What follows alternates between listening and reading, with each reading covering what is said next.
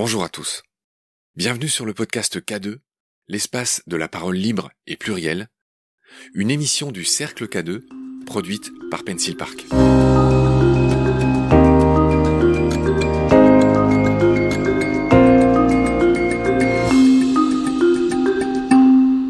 Salut Célimène. Salut Marc. Merci de me rejoindre pour parler de ta vie, de musique et d'Haïti. C'est un peu le, grand triptyque euh, d'aujourd'hui. Je te présente brièvement. Tu es né en 1977 à Aix. Et pour faire des ponts qui vont te paraître bizarres, 1977, c'est l'année de sortie du premier film de la Guerre des Étoiles. Est-ce que tu es fan de la Guerre des Étoiles ou est-ce que ça vole euh Alors fan, j'irai pas jusque là, mais je les ai quand même tous vus et même revus, donc il y a quand même pas loin de la fan attitude. Il y a un autre moment où on parlera de ta date de naissance dans un instant, c'est à propos de ton prénom. Euh, apparemment, le premier prénom Célimène officiellement attribué en France, c'était en 1977. Ah bah c'est peut-être moi. Était-ce le tien? C'est la grande question que j'avais envie de te Alors poser. je connais pas d'autres Célimène, alors peut-être bien que, que c'est moi la première. C'est incroyable de savoir ça. La, la fête, c'est le 21 octobre. Est-ce que tu aimes ton prénom, tout simplement? Euh, je l'aime bien, et je l'aime même beaucoup aujourd'hui, mais je l'ai détesté pendant très longtemps parce que justement j'étais la seule. Alors quand j'étais petite et que à l'école tout le monde s'appelle Charlotte, Julie ou Caroline, et puis qu'il n'y a qu'une Célimène, on se sent un tout petit peu seul. Et, euh, et puis avec les années, j'ai appris à aimer euh, ce prénom euh, original en fait. Et puis surtout en France, je suis une des seules, mais on parlera plus tard d'Haïti. Mais en Haïti, il y a plein de Célimène. C'est un prénom très très répandu. Donc quand je vais en Haïti, j'ai l'impression de m'appeler comme tout le monde. Alors ça fait vraiment un, quelque chose d'assez bizarre en termes de personnalité, de se dire qu'on est unique quelque part et complètement banal ailleurs. C'est un bon rappel de la relativité finalement. Exactement. Et on va dire un mot aussi sur ton patronyme. Tu es apparenté à Alphonse Daudet, donc c'était ton arrière-arrière grand-oncle. Oui. Moi, je viens pas directement euh, d'Alphonse, mais donc de son frère en fait. Donc voilà, d'où le lien arrière-arrière-grand-oncle. Euh, mais par contre, c'est vrai que j'ai quand même des liens avec euh, toute cette famille et toute cette histoire. Et puis j'ai même chez moi des, lettres autographes euh, très amusantes dans lesquelles Alphonse raconte, par exemple, qu'il a rencontré sa future épouse Julia et puis qu'elle est, euh, il raconte ça à son cousin, qu'elle est fort sympathique mais pas très jolie. donc il y a des choses très amusantes que j'ai euh, conservées. Euh, et puis tu disais que oui, ça fait partie du patrimoine euh, français, c'est vrai, mais je trouve qu'on l'a, un peu- on a tendance un peu à l'oublier euh, ces dernières années. Il est un tout petit peu moins lu. D'accord, donc toi tu as grandi à Aix, Aix-en-Provence, hein, Oui, puis à Paris. Puis à Paris. Donc voilà, on t'a mis devant un piano assez tôt, euh, c'était quoi C'était vers... euh, un peu pas si tôt que ça, pas si tôt. Un peu avant Euh, 10 ans Un peu avant 10 ans, ouais. Ouais, c'est pas si tôt. Dans le monde de, de la musique, euh, on a l'habitude de commencer la musique à 3-4 ans, donc moi c'était pas si tôt. D'accord, en effet, je comprends cette nuance. Tu racontes dans les interviews que tu avais une relation assez exclusive avec cet engin, avec ce piano droit. Tu interdisais à quiconque d'entrer dans la pièce. Ouais, j'avais ce besoin de m'approprier cet espace et puis l'instrument, la musique, c'était vraiment mon univers, mon domaine et j'avais euh, j'avais ce besoin quand j'étais enfant d'avoir un un lieu à moi et surtout que la musique soit le domaine qui m'appartienne et donc j'avais ce rapport un peu exclusif quoi. Tu admires beaucoup tes parents, ce sont deux euh, immenses intellectuels, tu dis que c'est parfois intimidant, et je complète ce que tu dis, le piano a eu l'air d'être aussi un refuge pour toi et aussi un domaine euh, que tu t'es approprié, et, et ça apparemment ça t'a aidé, on va pas aller trop loin dans la psychologie de comptoir, mais c'est ce que j'ai cru comprendre. Oui, alors ça m'a ça m'a permis, je pense, de m'exprimer, et d'avoir euh, et puis moi j'ai tout de suite eu un rapport à la musique très très fusionnel et très passionnel, donc j'ai trouvé, je pense, mon moyen d'expression, tout simplement. Alors c'était pas du tout, euh, voilà, on va pas faire effectivement de psychanalyse, donc il s'agissait pas d'un refuge ou de fuite ou quoi que ce soit, mais simplement de trouver son, sa propre voix, quoi. Je pense que c'est important pour un tout être vivant et pour un enfant en particulier. D'accord. Tu as commencé par le conservatoire à rayonnement régional d'Aix-en-Provence. J'étais très surpris, moi qui n'y connais rien, de ce nom. Conservatoire à rayonnement régional. Oui, alors Juste ce sont des appellations qui ont changé au fur et à mesure des années. Euh, En France, on a la chance d'avoir des conservatoires de qualité dans toutes les régions, et même parfois plusieurs par région. Donc dans la région PACA, par exemple, il y a ce conservatoire à rayonnement régional d'Aix, il y en a un à Marseille, il y en a un à Nice, il y en a un à Avignon, enfin il y en a plusieurs. On appelle ça un rayonnement régional parce que euh, l'idée c'est que les élèves peuvent venir de toute la région, et même au-delà de la région. Et puis après, il y a les conservatoires nationaux qui sont à Paris et à Lyon. Ouais. Enfin voilà, il y a tout un tissu comme ça. C'est le mot rayonnement qui m'a plu. C'est toujours pareil, ça fait très guerre des étoiles. On a l'impression de voir un rayon laser. ouais, c'est- assez récent ce terme-là. Euh, Moi, quand j'étais petite, on l'appelait pas comme ça. D'accord, ok. C'est là que tu as commencé. Euh, tu, euh, alors, ça serait sans fin de dire tout ce que tu as fait, mais donc ensuite, tu as fait le conservatoire cette fois-ci national supérieur à Paris. Enfin, je, je saute beaucoup d'étapes, hein, mais grosso modo. Oui, il y a eu celui de Lyon d'abord, puis celui de Paris. Celui de Lyon, celui de Paris. J'ai cru comprendre que tu avais préféré celui de Lyon où il y avait moins de compétition. Oui. C'est vrai. Alors je pense que c'est aussi dû au, tout simplement au lieu. Moi je suis très sensible aux énergies des lieux et euh, à Lyon, le conservatoire est dans un ancien couvent magnifique où il y a une espèce d'énergie comme ça très saine et très euh, très apaisée. Et à Paris, euh, c'est à la Villette. C'est un quartier quand même très animé, très agité, assez tendu. Peut-être que c'est juste pour ça que moi j'ai senti aussi une différence d'énergie et aussi probablement parce qu'il y a le conservatoire de Paris historiquement euh, voilà a plus de 200 ans donc il y a quelque chose de, très élitiste dans l'idée et peut-être une compétition plus palpable en tout cas. Tu fais un métier, tu as une vocation qui est éminemment élitiste, tu as prononcé le mot, concertiste international, les places sont très chères et tu racontes souvent qu'on vous le dit dès le départ. Donc bien sûr qu'elle s'explique cette compétition. Alors, on nous le dit de manière pas tout à fait euh, explicite, hein, mais on, sait qu'il y a effectivement il y a beaucoup de gens qui rêvent de faire ce métier et puis qu'il n'y a pas forcément de, place pour tout le monde. Mais moi, je suis un peu revenue de cette idée-là. Je me dis que finalement, euh, il y a peut-être plus de place que ce qu'on croit. Si on a un projet, si on a vraiment une démarche, si on a une identité, une personnalité, il y a peut-être plus de place que ce qu'on imagine. Oui, on va voir que toi, tu ne te cantonnes pas euh, à donner des concerts. Tu, tu es animatrice de télévision, une émission qui. oui, ça, ça a été bref. Hein, ça, mais oui, ça a été bref. Tu as fait 12, épisodes quand même. Oui, tu as fait 12, 12 émissions. Tu fais des choses avec Denis Laferrière, cet immense écrivain et membre de la de l'Académie oui, Denis euh, Laferrière, française. effectivement. Ouais. Puis j'enseigne aussi. Tu fais des spectacles, tu, tu enseignes. Enfin voilà, tu n'es pas que euh, en train de donner des, des, concerts, ce qui est déjà beaucoup. Voilà, donc ta vie en ce moment, c'est 80 concerts par an à peu près, bon hors Covid, j'imagine. Tu sors avec une régularité presque de métronome un album tous les deux ans. C'est peut-être pas tout à fait le cas, mais c'est à peu près ça. Quasiment, oui, c'est ça. Parmi tes petites caractéristiques que j'ai lues dans ton portrait de Libé, la, fameuse der de Libé, euh, tu racontes que tu te, tu te réfugies à chaque fois que tu peux dans une petite maison en Normandie. Ouais. Donc à l'extrême opposé de Aix-en-Provence, ta, oui. patrie. Oui, c'est une maison de famille en fait euh, en Normandie et j'adore cette campagne-là euh, très paisible. c'est dans le pays d'Auge, c'est pas très très loin de Lisieux. D'accord. Voilà. Dans cette même der de Libé, tu prétends être une athée spirituelle, bel oxymore. Qu'est-ce que tu entends par là? Bah, je pense que la spiritualité euh, échappe à la religion en fait. On a souvent tendance à relier spiritualité et religion, mais je pense que la spiritualité, elle est dans toute chose. Elle est dans la musique, elle est dans le désir de quelque part de s'élever, d'aller au-delà de nous-mêmes, de communiquer, de communier même avec les autres, même si c'est pas de manière religieuse. Donc c'est dans ce sens-là que je me définirais comme euh, en quête de spiritualité, aussi, aussi dans mon travail. Euh, mais par ailleurs, je suis totalement athée. Je vais reprendre le fil de ta production, de ta discographie, comme on dit. Comment dire, tu as grandi avec Bach. C'est-à-dire que Bach, c'est ton inspiration, c'est le premier que tu as beaucoup aimé, travaillé peut-être. Et donc ton premier album, je crois, c'était en 2011, si je dis pas de bêtises. A Tribute to Bach. Ouais. Qu'est-ce que tu y as mis dans cette... Euh, mmh. Alors euh, oui, c'était un album dans lequel je voulais rendre un hommage à Bach, mais... Euh, à travers aussi d'autres compositeurs qui ont admiré Bach, qui lui ont, qui lui ont succédé pour la plupart et qui ont tout comme moi, euh, qui, moi, moi je suis pas compositrice, mais voilà, il y a eu d'autres artistes dans l'histoire de la musique, euh, compositeurs ou autres, qui ont vraiment considéré que Bach était en quelque sorte le père fondateur de tout un pan de l'histoire de la musique. Donc euh, j'ai mis dans cet album des compositeurs comme Mendelssohn, Liszt, César Franck, enfin ce sont des compositeurs plutôt de la période romantique, donc après Bach, mais qui ont tous puisé leur inspiration dans la musique de Bach et dans la, la personnalité de Bach. Donc je les ai réunis sur un album avec comme figure centrale Bach, qui finalement est assez peu représenté sur l'album, mais qui est là en voilà en fil rouge à travers l'hommage rendu par d'autres compositeurs. Johann Sebastian Bach, Bach qui veut dire le ruisseau, hein, je le rappelle en allemand. L'album suivant a fait beaucoup de bruit, il t'a porté assez loin, et il s'intitule magnifiquement L'art de la fugue. Ça c'était en 2013. Oui. En 2016, tu as fait une petite incursion chez Beethoven.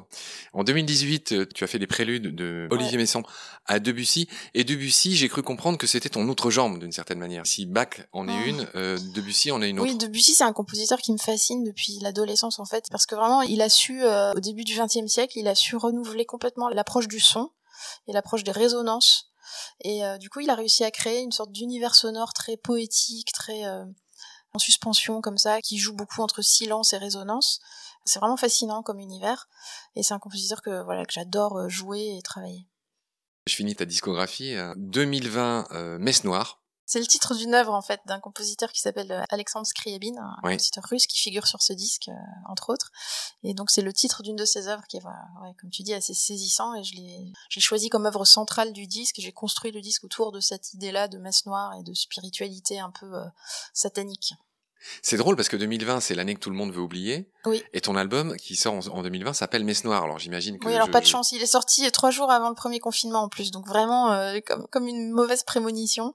Mais bon, j'ai aucun regret sur cet album parce que vraiment, c'est pour ceux qui ont envie de l'écouter, c'est un univers tellement singulier et tellement fou que je pense que ça vaut la peine de se plonger dedans.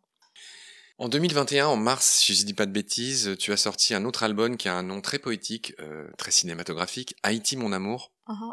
Donc là, c'est une sorte de retour aux sources pour toi que tu opères depuis assez longtemps. Hein. Tu la portes en toi, côté caribéen, par ta, par ta maman. Donc tu as sorti cet album Haïti mon amour bah, récemment, c'était il y a quelques mois. Qu'est-ce que tu y as mis dedans? Alors j'y ai mis euh, des compositeurs haïtiens que l'on ne connaît pas du tout ici en France et en Europe euh, et même très peu dans le monde. Voilà, qui s'appellent Ludovic Lamotte, Justin Elie et Edmond Saint-Onge. Ludovic Lamotte, son surnom c'est le Chopin noir. Oui, alors à l'époque, c'est des compositeurs qui datent de la première moitié du XXe siècle et c'est vrai qu'on le surnommait ainsi en Haïti et dans les Caraïbes. Euh, parce, qu'il était lui-même euh, fasciné par euh, Chopin et surtout qu'il a il y a une sorte de filiation dans son dans leur langage en fait Ludovic Lamotte. Il y, a, il y, a, une vraie influence pour les mélomanes. En tout cas ils l'entendront entre Chopin et Ludovic Lamotte. J'ai fait des recherches pendant quelques années parce que j'ai entendu parler en fait de, de l'existence de compositeurs classiques haïtiens, ce qui m'était complètement étranger jusqu'alors, et j'ai découvert qu'il y avait plein de compositeurs et, et surtout qu'il y avait des chefs-d'œuvre, des morceaux vraiment magnifiques. Et donc j'ai pu petit à petit récupérer un certain nombre de partitions et puis euh, voilà découvrir cet univers et j'ai eu envie de le, de, de le mettre euh, au disque pour pouvoir le partager et le, surtout le faire connaître parce que je pense que c'est un répertoire qu'on joue pas mais qui mérite autant d'être joué que tout autre euh, compositeur bien plus connu.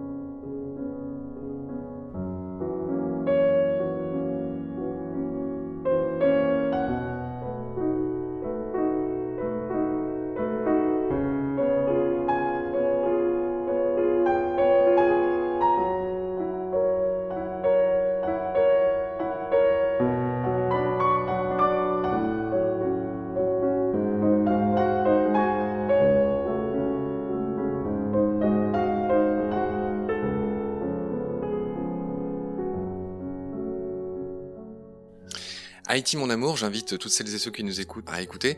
Et ça m'a évoqué Césaria Evora, qui n'a rien à voir dans, je sais pas, les tonalités. Euh.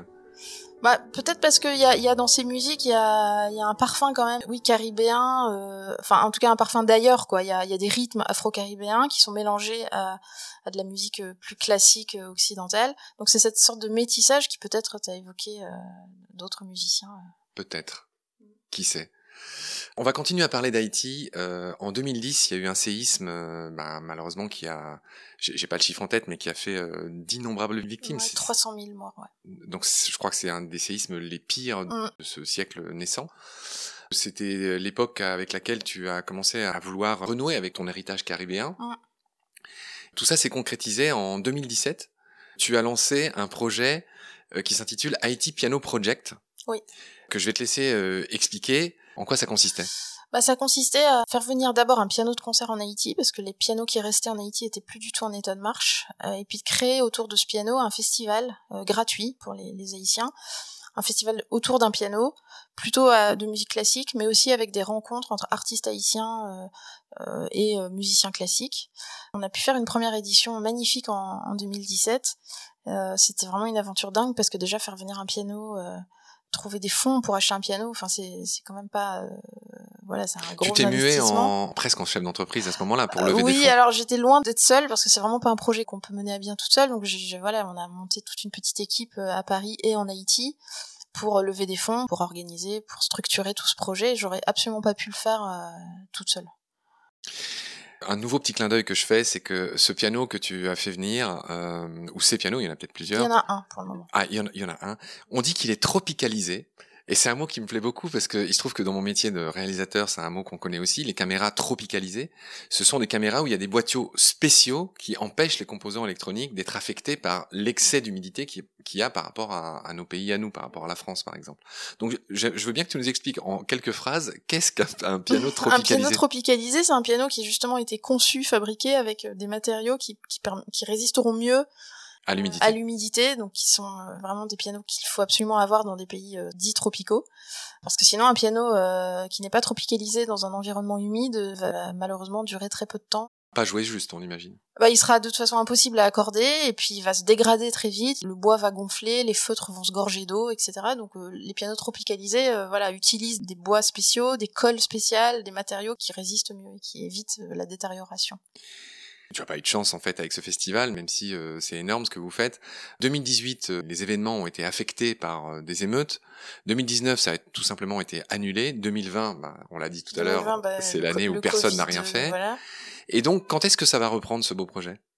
Eh bien, je ne sais pas. Pour l'instant, j'ai pas la réponse à cette question. Moi, je continue à rêver qu'on pourra reprendre assez rapidement, mais la situation euh, en Haïti ne permet pas pour le moment d'envisager euh, venir avec des artistes, euh, de créer un festival. Donc, j'attends patiemment et voilà, j'espère peut-être en 2021, enfin, enfin 2022 plutôt. On est déjà en 2021, 2022. Est-ce que j'oserais dire que depuis toutes ces difficultés, tu as trouvé une consolation en faisant une collaboration, un spectacle avec Dany Laferrière, cet écrivain euh, caribéen, enfin extraordinaire, qui est membre de l'Académie française depuis 2015.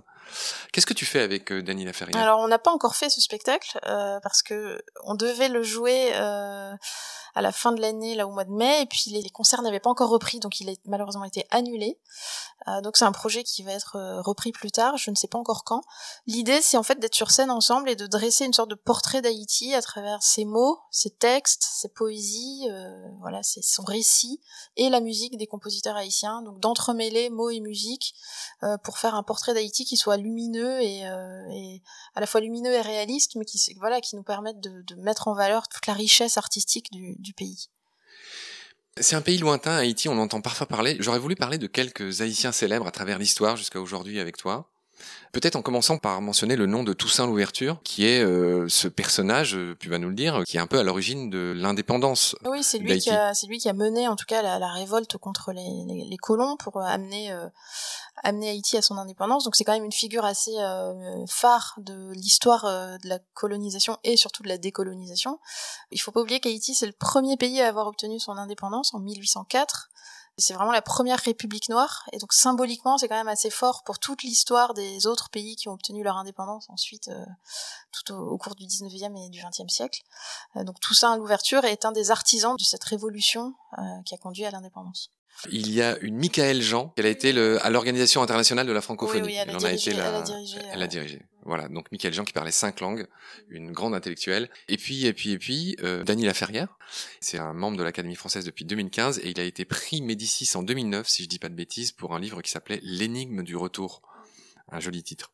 Dans les interviews de toi que j'ai lues, tu laisses une jolie place à l'artisanat. Tu compares ce que tu fais à l'artisanat. Je voulais revenir là-dessus. Qu'est-ce que tu veux dire par là? Je veux dire que quand on joue d'un instrument de musique, il y a toute une partie de fabrication de la musique, de fabrication du son. En fait, on joue avec un instrument qui est composé de bois, de fer, de marteau, etc. Et on doit fabriquer, partir de zéro et euh, travailler, façonner le son, travailler une interprétation. Donc pour moi, c'est vraiment de l'ordre de l'artisanat, de créer quelque chose à partir d'une matière première assez brute et d'essayer de lui donner une forme petit à petit jusqu'à le transformer en quelque chose qui sera artistique. Mais on part vraiment d'un travail euh, pas à pas, euh, avec patience et en mettant les, vraiment les mains dans la machine. Oui, cette notion de travail répétitif, répété. Alors c'est drôle, ça m'a donné envie d'aller vérifier euh, l'étymologie de artisan et d'artiste, qui est quasiment identique à l'origine. En fait, artiste vient du latin médiéval artista, et artisan vient de l'italien artigia. Et dans les deux cas, en fait, les sens étaient très proches. C'était un homme de métier ou une femme de métier. Ce n'est qu'au XVIIIe siècle que les sens ont commencé à différer. C'est-à-dire artiste est devenu tout ce qui est plutôt artistique, beaux-arts, etc. Et artisan est resté euh, sur ce côté, on va dire, mécanique, ce côté technique, en ah. fait. Ouais, mais les deux sont très liés pour moi, en fait. La technique est vraiment au service de l'art euh, de manière générale et on a besoin des deux, en fait. Linguistiquement, c'est ce qu'on vient de voir, en fait, ils ont évidemment la même origine. Voilà pour ce concept d'artisanat. Chez toi, j'ai aussi noté que tu parles souvent du rôle du silence dans la musique, et ça aussi, ça m'interpelle. Finalement, la musique naît du silence et retourne dans le silence, donc quelque part, il n'y a pas de discontinuité entre le son et le silence, pour moi. Le silence étant le prolongement et l'origine à la fois du son. Et donc, euh, je trouve que écouter le silence, c'est aussi donner une autre valeur au son. En musique, je trouve que on peut pas tellement se passer de l'écoute des silences, d'en prendre vraiment conscience, de les habiter. Et le silence fait donc partie intégrante du discours musical, de l'intention musicale. Alors moi qui n'y connais rien en musique euh, classique en tout cas, il y a cette phrase célèbre que tout le monde connaît, c'est le silence qui suit euh, une musique de Mozart est un corps de Mozart. Oui. C'est pour ça que ton histoire de silence euh, m'interpellait. Je trouve ça magnifique en fait. Il faudrait faire l'expérience, mais si tu écoutes un morceau, vraiment que tu l'écoutes avec toute ton attention, tout ton être, et que la musique se termine, elle continue de résonner en toi quelque part. Elle continue de vivre en toi, elle continue, elle commence à te transformer après l'avoir écouté. Et la musique, c'est pas pour moi, c'est pas juste un instant euh, de divertissement, c'est aussi un instant dans lequel on, on est soi-même transcendé et donc transformé, et c'est dans le silence que les choses émergent après. À propos de Debussy, dont on a déjà parlé, tu parles aussi du temps et de sa gestion du temps. Une des raisons pour lesquelles tu l'aimes tant, Debussy, c'est que, voilà, selon toi, il a su rompre le mouvement du temps. je reprends tes paroles, mais tu vas les dire mieux que moi. Voilà, cette notion de temps suspendu avec laquelle il joue. Oui, c'est un peu ce que je disais au début, c'est-à-dire qu'il joue beaucoup avec les résonances et avec l'idée d'une suspension du temps par la résonance. Alors, en parler, c'est assez difficile parce que c'est une expérience à vivre, vraiment. Euh, là, je peux, je essayer de théoriser, mais c'est vrai que c'est le mieux, c'est d'arriver à écouter. Il faut écouter sa musique et essayer de voir de quelle manière on a l'impression que les sons sont suspendus en apesanteur et que donc la notion de temps devient difficilement palpable et euh, ça, c'est assez fascinant. Et du coup, tu dis que Debussy est allusif et suggestif. Et donc, c'est ça, en fait, la finalité. C'est que cette gestion du temps, finalement, laisse une grande part peut-être à l'imagination. Oui, ça laisse une grande part, exactement, à l'imagination. Euh, ça, ça, laisse la possibilité de rêver, de s'émerveiller. Ça permet à l'auditeur, je trouve, d'habiter lui-même euh, l'espace-temps.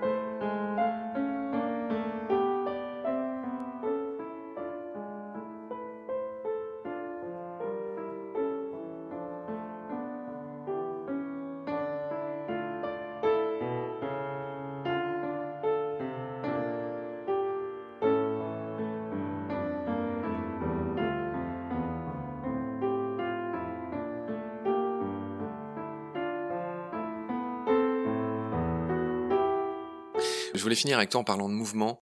Toujours pareil, apparemment tu considères que la musique est mouvement et que tout est en mouvement. Et tu parles d'un double mouvement, celui de l'artiste et celui de la musique qui doivent coévoluer. Oui, la musique est mouvement parce que la musique est sans arrêt en train de, se renouveler, de se métamorphoser. On part souvent d'une, en musique d'une toute petite cellule de base qui évolue, qui se transforme exactement à l'image d'un, corps euh, humain ou en tout cas d'une matière vivante qui est sans arrêt en perpétuelle évolution. Donc oui, ce double mouvement, il est, pour moi, il est, très palpable. Quoi. La musique est en permanence en train de bouger, d'évoluer, de se transformer, et nous-mêmes aussi, euh, êtres humains, et donc interprètes, musiciens, on est aussi en mouvement. Et je trouve que c'est cette cohabitation de notre transformation intérieure, notre évolution et l'évolution de la musique qui est intéressante à faire cohabiter. Est-ce que tu voudrais euh, finir en ajoutant quelque chose sur euh, le cercle K2 par exemple? Ah, sur le cercle nos K2. Amis du cercle nos K2. amis du cercle K2, bah, c'est. On pourrait saluer déjà. Exactement, que l'on peut saluer. Et euh, j'aime beaucoup ce, le cercle K2. Ce qui est admirable avec ce cercle, c'est l'aspect pluridisciplinaire, le fait qu'on puisse euh, aussi bien côtoyer euh, des gens qui travaillent dans l'armement que des scientifiques, des artistes comme moi, j'imagine. Et puis voilà, je trouve que c'est un milieu extrêmement ouvert qui propose du coup des, un espace d'échange et c'est assez rare en fait d'avoir un espace d'échange qui est riche bah, qui est riche parce que pluridisciplinaire et multigénérationnel aussi ça, je trouve ça très intéressant ouais. c'est je pense assez rare de pouvoir se retrouver dans un espace comme ça dans lequel il n'y a pas de frontières Ouais, en effet. Toi qui aussi entre Haïti et, la France, un espace sans frontières avec beaucoup de ponts, c'est un espace utile. Donc on salue tous nos amis du Cercle K2. Et puis moi je vais te rendre ta liberté, tu as mille choses à faire. Merci d'être passé. Merci Marc. C'est la fin de cet épisode. Merci de l'avoir écouté. Il est proposé par le Cercle K2 et produit par l'agence Pencil Park. K2 est un espace de rencontre et de partage dans un monde qui gagne à créer des ponts entre toutes les disciplines. Nous nous retrouvons très vite pour un prochain épisode. Merci. Au revoir.